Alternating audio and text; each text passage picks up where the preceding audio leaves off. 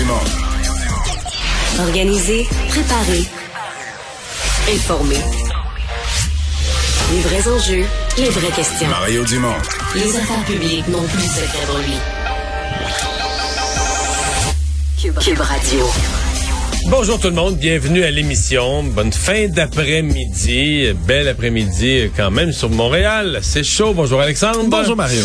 Et euh, ben euh, mauvaise nouvelle pour bien des gens. Euh, le CF Montréal ne sera plus en fait ne sera plus à la télé va être à la télé, mais d'une façon bien spécialisée. Là. Ouais, disons, plus de manière conventionnelle. C'est le réseau de streaming Apple TV, Mario, qui a acheté les droits de diffusion exclusive. Il n'y a plus personne qui est abonné à ça, Apple TV. Ben, moi, moi, je suis pas abonné à Apple TV pour mon, je connais, écoute, sincèrement, là, autour de moi, tout le monde est abonné à tout. Je connais personne qui est abonné Crave, à Apple. Prime, Netflix, mais Apple TV, en tout cas, je veux pas parler pour les, les ceux qui y sont abonnés, mais euh, ils ont les droits maintenant de la Major League Soccer, la MLS, dont fait partie entre autres, ben, euh, Feu l'Impact de Montréal, maintenant le CF Montréal, et donc tous les matchs vont être diffusés exclusivement sur cette plateforme de streaming là, et plus sur la tous les matchs de la ligue. Tous les matchs de la ligue, incluant donc tous les contrats, exemple de de de, de, de de CF Montréal avec TVA Sport, de n'importe quelle équipe, c'est tout annulé. Même chose avec TSN, effectivement. Donc, c'est annulé pour l'instant. Il va falloir s'abonner, donc, à Streaming Apple TV. C'est tout un questionnement sur l'avenir du sport. Est-ce qu'à un moment donné, les ligues vont diffuser carrément sur leur propre site? En tout cas, on va en reparler. Tout de suite, on va rejoindre l'équipe de 100% Nouvelles et Julie Martin. 15h30, c'est le moment d'aller retrouver notre collègue Mario Dumont. Salut Mario. Bonjour. Nouvelle importante concernant les voyageurs canadiens qui a été annoncée aujourd'hui. À compter de lundi prochain, euh, ce sera la fin de l'obligation vaccinale au Canada. Donc, ce ne sera plus nécessaire de, de prouver qu'on a bel et bien reçu deux doses. La docteure Teresa Tan disait il n'y a pas si longtemps, là, la politique n'est plus à jour. Euh, on sait maintenant que ça fait euh, plus de six mois que les gens ont reçu leur deuxième dose. Pourquoi ça a pris autant de temps, selon toi, avant qu'on lève cette mesure? C'est une bonne question, euh, surtout que dans les aéroports, c'est compliqué ces semaines-ci. Euh, ouais, effectivement. Ouais. Euh, D'abord, si on avait vraiment voulu maintenir cette politique-là, il aurait fallu adapter là, la politique à au moins une troisième dose, parce qu'une personne qui a reçu ses deux doses, euh, qui a reçu, comme bien des gens au Québec, ont reçu leur deuxième dose quelque part l'été passé, euh, avant Omicron, l'été passé, il n'y a plus vraiment de protection de ça. En tout cas, c'est loin, là, cette protection de cette deuxième dose. Il faut en avoir reçu au moins une, euh, une troisième. Donc, euh, ça avait, c'était plus ou moins à jour là, euh, cette obligation vaccinale. Euh, le gouvernement canadien est On dit que assez lent. suspendu, hein? Ça pourrait être euh, remis en vigueur. Ouais, advenant des, des grosses vagues. Mais en fait, il faut comprendre que le gouvernement canadien, si on regarde ça dans l'ensemble, euh, les provinces là, ont mis en place tout leur plan de sortie progressive là, des mesures de la pandémie en février, mars, avril. Mettons, si on voulait mettre une période. Et pendant la même période, le gouvernement fédéral bougeait pas. En fait, il y a des fois, j'en suis à me demander si les camionneurs puis Ouais. tous ces gens ont pas eu l'effet exactement inverse. Justin Trudeau s'est dit, mais je veux tellement pas montrer que je donne raison à ces extrémistes-là que je- je- au moment où tous les autres gouvernements sont en train de lever les mesures, là, moi je vais m'entêter dans des mesures pour montrer qu'ils me feront pas plier. C'était ça demander si c'était ça parce que sur le strict plan de la logique, là, ça, ça se tenait ces dernières semaines, ça se tenait vraiment moins de dire ok pourquoi on a encore cette obligation vaccinale euh, au, euh, au Canada? Et les fonctionnaires, les 2000 là, qui euh, refusaient de se faire vacciner, fonctionnaires fédéraux, vont pouvoir réintégrer leur travail. Il paraît qu'ils travaillent tous au bureau des passeports, Mario. Alors, il paraît que ça va aller plus vite. Espérons. C'est une blague. on, on- on va suivre ça de près. Bon, euh, on revient sur cette fête à l'ambassade de la Russie, à laquelle il y a une fonctionnaire d'affaires mondiales Canada qui a participé le week-end dernier. La ministre Mélanie Joly est sortie un petit peu plus tôt aujourd'hui. Elle dit qu'elle n'était pas au courant. On va l'écouter ensemble. No, I didn't know. I didn't know, and that's why I'm frustrated, of course. Est-ce qu'il y a des raisons qui justifient que ça a été autorisé? Il n'y a aucune raison, ça n'aurait pas dû être autorisé, point final. Elle- est visiblement contrariée, euh, Ben. Mario. Est-ce possible qu'elle n'était pas au courant de, de cette visite à l'ambassade de Russie? Euh, Je pense que c'est possible, mais je pense qu'il faut prendre sa parole. C'est juste que ça devient plus compliqué. Euh, Il y a quand même des sources. euh, nous, on avait des sources. Globe and Mail avait des sources disant non, non, la, la, la, la participation de cette dame à une fête à l'ambassade russe, elle avait été autorisée. Si on se fait au Globe and Mail, on dit autorisé au cabinet de la ministre. Donc là, hier, elle blâmait les fonctionnaires. Aujourd'hui, c'est comme si elle blâmait le personnel politique de son, de son cabinet. Euh, c'est plus proche d'elle. Fait qu'il y a certainement un inconfort, là, un inconfort important. Et c'est comme c'est pas assez de la ministre de dire ben moi j'étais pas au courant. Je pense qu'elle doit va devoir nous dire exactement ben c'est qui, puis est-ce que cette personne-là est réprimandée ou congédiée, euh, comment cette personne-là. Tu sais, ça va exiger des réponses, des réponses précises. Comment cette personne-là a porté un tel jugement? Euh, si c'est une personne qui a aucun jugement, mais ben, qu'est-ce qu'elle fait dans ce poste-là? Euh, S'il y a de la confusion qui a existé quelque part dans une directive du ministère, il faudrait nettoyer ça. Mais c'est comme si on écoute les réponses, comme si on, donne les réponses les, plus courtes possibles dans le but de pas se mettre les pieds d'un plat. C'est l'approche de la ministre Jolie. Là. Donne les Puis en donnant les réponses les plus courtes possibles, ben, on essaie de pas trop en dire, mais ce qui fait que nous... hier on avait l'impression que c'était des fonctionnaires qui s'étaient plantés, puis qu'au niveau politique ça s'était pas rendu. Là aujourd'hui ça s'est rendu au niveau politique mais pas la ministre. Mais là, son cabinet, je veux dire, c'est pas un employé administratif, là, c'est pas une responsable de correspondance qui a autorisé une visite de cette, importance-là. Est-ce que c'est une personne à la direction du cabinet? Donc, moi, je pense que ça exige des réponses, des explications, un pourquoi, puis quelle est la conséquence. Hockey Canada, Mario a réagi par voie de communiqué en début d'après-midi sur euh, cette histoire de viol collectif qui est survenue en 2018. Euh, on, le rappelle, il y a une entente, là, 3,5 euh, millions de dollars qui a été attribué à, la présumée victime. Alors, Hockey Canada dit il n'y a pas de fonds publics qui a été utilisé au récent règlement de la poursuite. Et dans ce, ce, très court communiqué, on dit nous respectons le souhait de la jeune femme qui a fait part de cet incident, préserver son anonymat. On parle d'un viol collectif. Bon, d'abord deux questions, Mario. Euh, d'où vient cette somme de 3,5 millions et comment peut-on parler d'un incident quand on parle d'un viol collectif? Ben, euh, on va peut-être avoir des réponses parce que le Hockey Canada euh, a été convoqué. Le comité des communes responsable des, des sports a convoqué Hockey Canada. Je pense que c'est au début de la semaine prochaine. Donc, ils vont devoir, ouais, ils vont devoir répondre aux questions. Et je pense que c'est ce qui était souhaitable. D'où vient l'argent? Comment on est arrivé à une entente comme celle-là? Parce que tu t'accroches sur le mot incident euh, avec raison. Mm-hmm. Euh, quand tu verses des sommes de cette ampleur-là, puis même si c'était pas 3 millions et demi, même si, même si au fond, parce que ça c'est le montant, même s'il avait réglé pour 3 millions, c'est parce que c'est grave. Là. Je veux dire, si tu veux verser ben des sommes aussi colossales, c'est pas pour un petit incident ou c'est pas parce que là, tu as une personne étonnante. C'est parce que tu sais que tu es devant des faits d'importance. Le montant d'argent nous donne une mesure de la gravité de tu sais quand on quand ils étaient à discuter de l'arrangement ben le montant d'argent nous donne une mesure de la gravité de ce qui était discuté et euh, parce que la, la, la ministre, la, question de l'argent, faut se souvenir que la ministre, elle avait accroché beaucoup là-dessus. La ministre Baillargeon avait vraiment, mhm. vraiment euh, accroché fort là-dessus. Qu'est-ce que j'espère qu'il n'y a pas de fonds publics? Je me souviens à l'époque de ma réaction, je disais, ouais, pas tard, là. Il faudrait pas qu'il y ait des fonds publics là-dedans. Mais au-delà des fonds publics, l'Hockey Canada a des responsabilités, des responsabilités à l'égard du, sport lui-même avec un grand S, du hockey, du sport au Canada, euh, du modèle qui représente pour les autres organisations sportives, pour les autres organisations de hockey. Donc, même s'il n'y avait pas de fonds publics, même si c'était des fonds privés, ben il y a des choses que tu peux pas faire là, et tu peux pas abrier des gestes criminels, etc.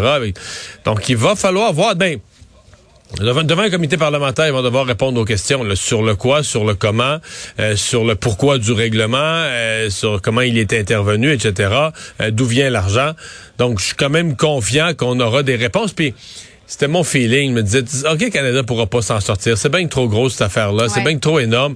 Tu peux pas t'en sortir mm. euh, avec des, des, absences de réponse ou, euh, tu sais, juste en balayant ça du revers de la main, en espérant, ah, ils, repensent, ils repenseront plus jamais à ça, on reparlera plus jamais de ça, ça reviendra jamais dans l'actualité. Voyons, c'est tellement gros. C'était évident qu'il allait avoir une pression pour que ça revienne devant la Chambre des communes. Ben, et c'est exactement ce qui arrive. Espérons que nous aurons des réponses lundi prochain devant euh, euh, ce, je le rappelle, comité euh, permanent du patrimoine canadien. Politique au Québec, on a appris que le député de René Lévesque, Martin Ouellet, quitte la vie politique. C'est un quatrième départ pour le Parti québécois sur un caucus de sept membres. Alors, c'est plus de la moitié du caucus qui s'en va. C'est des dures semaines. Ce sont des dures semaines pour le Parti québécois, hein, trouves-tu, Mario? Ouais, ben, c'est-à-dire que si on avait, euh, on avait espoir du côté de Paul Saint-Pierre Plamondon d'avoir quelques journées consécutives sans mauvaise nouvelle. Ouais. On lui avait donné un certain crédit là, pour la dernière tempête en disant, regarde, là, il, a, il a passé ça dignement. Puis là, il repart sur ses messages de, de l'indépendance du Québec. Puis- mais là, euh, aussitôt qu'il sort la tête de l'eau, il arrive un autre événement. Ah oui, c'est difficile. Et ce départ-là, il est... il est quand même spécial un peu, Julie, parce que vendredi, ben, la semaine dernière, c'était l'heure des Ouais. adieux. Hein? On l'a vu, on a entendu plusieurs députés, c'était l'heure des adieux. Le député Martin Ouellette n'a pas fait ses adieux à l'Assemblée nationale. Bon, je suppose qu'il devait déjà avoir une réflexion entamée. Là, il annonce ça deux jours, trois jours plus tard, mais il n'a pas fait ses adieux à l'Assemblée nationale. On sait que demain, François Legault s'en va sur la Côte-Nord, va annoncer son candidat, le maire de Bécomo, qui se présente dans la circonscription de René Lévesque. Donc, la veille, Martin Ouellette dit, ah ben moi, je me retire, je me représente plus. Tu sais, dans la séquence, bon, il fait pour des raisons personnelles. Dans la séquence des événements, c'est sûr que ça fait, ça fait un peu curieux, là, pour, pour dire le moins. Il y a les gens de la Côte-Nord, je veux dire ce à quoi les gens là, de Bécomo, des environs, ce à quoi ils s'attendent, ils pensent que c'est un un changement de siège. Yves C'est un Montigny- échange d'emploi, là. Oui. mais non, Yves Montigny part de la mairie. Il s'en va se présenter avec François Legault pour la CAQ. Puis qu'il y a des organisateurs politiques puis des gens à Bécomo qui ont dit à Martin Ouellette, là, laisse faire ça le PQ, là, tu sais, euh, plutôt que d'aller te faire battre, là. Viens-t'en à la mairie. Viens-t'en à la mairie. Viens-t'en à la mairie, tu vas être plus proche de ta famille, tu vas être plus proche de chez vous, puis euh, euh, on, on, se- Mm. on, on se battra pas contre toi, on présentera personne contre toi. Ben, on peut jamais être sûr de ça, quelqu'un peut se présenter, mais ce genre de petit deal-là, là, c'est un peu le, c'est un peu ce que les gens flairent localement. Est-ce que ce sera le cas? Est-ce qu'il va vraiment se présenter à la mairie? Il fera un excellent maire, c'est quelqu'un de calibre, il était un bon député, il a pris de l'expérience politique, il s'est développé des contacts, etc. Euh, donc, sais, ce scénario-là, il est, il est pas fou. Puis même si j'étais, mettons, euh, si j'étais moi, président de la Chambre de commerce de Bécomo, je me dirais, bah, tu sais, c'est parfait de même. Là. On garde notre monde, on place nos affaires, ça peut être correct de même. Le seul pour qui ce scénario-là Mais est loin d'être quelqu'un au drôle. PQ, là, comme candidat. Ils, Ben, ils en ça, cherchent toujours un. Paul euh, Saint-Pierre Plamondon. de Ben, en fait- Duplessis. Exactement. Et en parlant de Duplessis, mais là, tu m'amènes à parler de la Côte-Nord. Une immense région au niveau Ouais. géographique, là, des centaines et des centaines de kilomètres, mais en, en nombre de population, c'est juste deux comtés, Duplessis et René Lévesque. Et dans le cas du comté de Duplessis, Mme Richard ne revient pas. Euh, Pascal Bérubé va être là, je pense, à la fin de la semaine à la recherche d'un candidat, rencontrer des gens, espérer trouver un candidat. Puis là, maintenant, on n'a plus personne dans René Lévesque. C'est comme c'est sur la Côte-Nord, là, pour le PQ, il faut repartir à zéro. Alors, tu sais, c'est une région qui t'avait été fidèle, oui, au parti, mais en même temps, des candidats sortants qui se représentaient, qui étaient quand même forts dans leur comté. Alors là, il faut que tu repartes avec de nouveaux candidats. Alors, c'est dans une des seules, l'une des dernières régions au Québec. En fait, c'est Gaspésie-Côte-Nord. C'est les deux dernières régions au Québec qui étaient restées toujours fidèles au Parti québécois. Alors, pour la Côte-Nord, euh, c'est un défi là, pour Paul Saint-Pierre Plamondon. C'est un gros défi. Mario, merci beaucoup. Bon après-midi à toi. Au revoir. Alors Alexandre, dans les autres nouvelles qu'on euh, surveille, euh, ben une maison emportée par un glissement de terrain. Les images plus difficiles à illustrer à la radio, mais les images sont spectaculaires. Les, les photos, les images à la télé.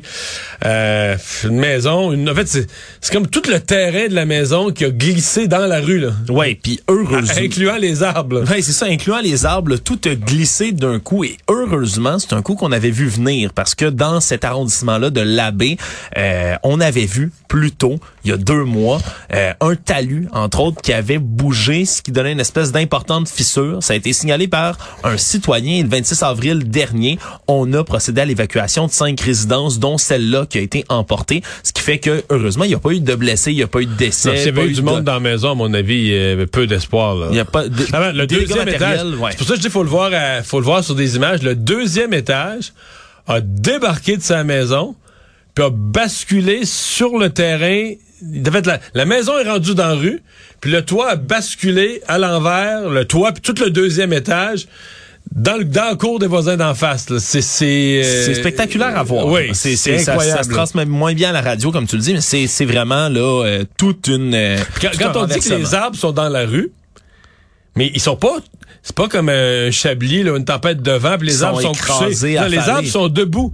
Mais ils ont glissé avec la c'est ça, terre. avec leur terre, avec leurs racines, avec leur terre, tout a glissé dans la rue. C'est, c'est, Ouais, parce qu'on là, on avait évacué au départ cinq résidences, mais là, c'est les coulées de boue à cause qu'il y a eu énormément de pluie qui est tombée dans la baie hier en milieu de journée. Et donc, ça a fait déborder des ruisseaux, ça a inondé des sous-sols, ça fait des dégâts, mais évidemment, ça érode les sols dans ce temps-là. Et c'est ce qui a fait en sorte que le terrain a glissé de cette manière-là. Donc maintenant, c'est 21 résidences qui ont été là évacuées tout autour, la Croix-Rouge, des amis, de la famille qui ont pris en charge ces, ces gens-là. Mais on dit qu'on pourrait élargir le périmètre d'évacuation parce qu'on n'est pas certain. Tous les travaux d'évaluation qui avaient été faits à l'origine pour déterminer si c'était dangereux ou pas sont à refaire depuis le début parce qu'à cause de cette coulée de boue-là, ces fissures et autres, ben faut tout refaire le travail d'évaluation. Évidemment, on veut être certain de pas rater mais il notre y, il y a des maisons qui sont même plus évaluées. Il y en a une qu'on voit sur les images, là. Tout le coin du patio, il est dans le vide, là. Les poteaux sont dans le vide. Ouais. Je veux dire, la maison est sur le bord, avec la, avec le- le- le- la partie qui s'est arrachée, la maison est sur le bord d'un précipice. Je veux dire, jamais personne irait dormir une nuit dans cette maison-là. là. Non, si encore peut- moins, encore moins une nuit de pluie ou de... Ça, Fait- il est à parier qu'il y a des gens qui vont euh, appeler les assurances hein, à partir d'aujourd'hui, Ouais, cette semaine. Je sais pas ce qu'est-ce qu'ils vont faire. Est-ce qu'ils vont déconstruire ces maisons-là? Euh, Qu'est-ce qu'ils vont faire, là? Ouais, c'est vraiment triste euh, pour ces familles là, qui, qui vont sûrement être déracinées comme leur maison, malheureusement, là, dans ce coin-ci. Évidemment, c'est heureux encore qu'il n'y ait pas eu là, de, de morts ou de blessés dans cette histoire-là. Euh, un faux réfugié euh, qui a fui les États-Unis et a utilisé quel chemin? C'est un ben, quel chemin on a utilisé? Ben c'est le chemin Roxham qui a été utilisé par ce fugitif là, quelqu'un qui était aux États-Unis, qui était recherché pour agression sexuelle, qui est venu ici au Canada en passant donc par ce chemin Roxham, euh, était recherché pour avoir agressé sexuellement une adolescente de 14 ans dans l'État de Géorgie en 2017. Sauf que par la suite, ce qu'il a fait, ben, il est arrivé par le chemin Roxham et a prétexté être un réfugié. Pourquoi? Parce qu'il avait plus de passeport. Mais son passeport, ben, il avait été saisi au Par la tribunal. justice, c'est par ça. la justice du tribunal de l'État de Georgie. Ce qui fait que M. Ebingo, de son, Ebigbo, de son nom, ben, n'avait plus de passeport, a fait semblant donc d'être un réfugié et a pu rentrer au Canada. Et depuis 2018, l'homme de 37 ans habitait sur la rive sud de Montréal, dans Saint-Hubert. Et cela coulait douce dans ce coin-là, jusqu'à ce que finalement, ben, on ait signalé. Qui, qui s'est rendu compte de- du poteau? C'est pas trop clair, là. Hein? Peut-être Les- C'est les le autorités dire. américaines qui l'auraient retrouvé, là, Ok. dit-on jusqu'ici, parce que lui avait fait une demande d'asile qui était refusée en 2020. Il avait porté son propre dossier en appel. Puis pendant ce temps-là, les autorités américaines l'ont retrouvé. Et là, on veut le rapatrier aux États-Unis le plus rapidement possible parce que comme il a une citoyenneté nigérienne, ben, il pourrait être extradé vers la- ce pays-là d'Afrique. Et il n'y a pas de traité d'extradition entre le Nigeria et les États-Unis. Donc, s'il se rendait là, il serait malheureusement intouchable. Donc, il va revenir là, au palais de justice à une date ulté- ultérieure pour sa demande justement d'extradition. Et plus tard dans l'émission, tu vas nous parler du Canada qui a enterré la hache de guerre. On a peut-être évité une guerre. On a peut-être évité une guerre entre le Canada et le Danemark, l'île de Hans, qui est un petit rocher, pas très gros, 1,3 km carrés dans l'Arctique. On va en reparler, mais ça fait depuis 1980 qu'il y a un litige entre les deux pays, à savoir à qui appartient cette petite roche-là dans l'eau. Eh bien, il semble qu'on ait un Mélanie accord. Joly a décidé de signer la paix plutôt que de faire la guerre au Danemark. Enfin, c'est, rassurez-vous, vous étiez peut-être pas au courant, mais la guerre est évitée.